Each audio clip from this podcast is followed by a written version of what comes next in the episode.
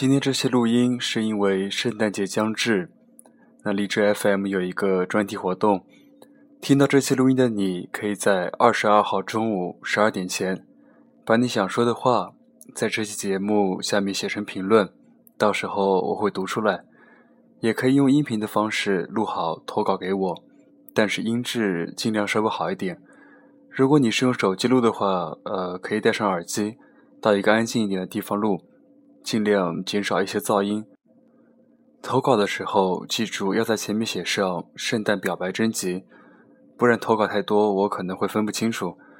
同时要记得署名，内容可以是对别人的表白，也可以说一些以前你想说但是没机会说的心里话。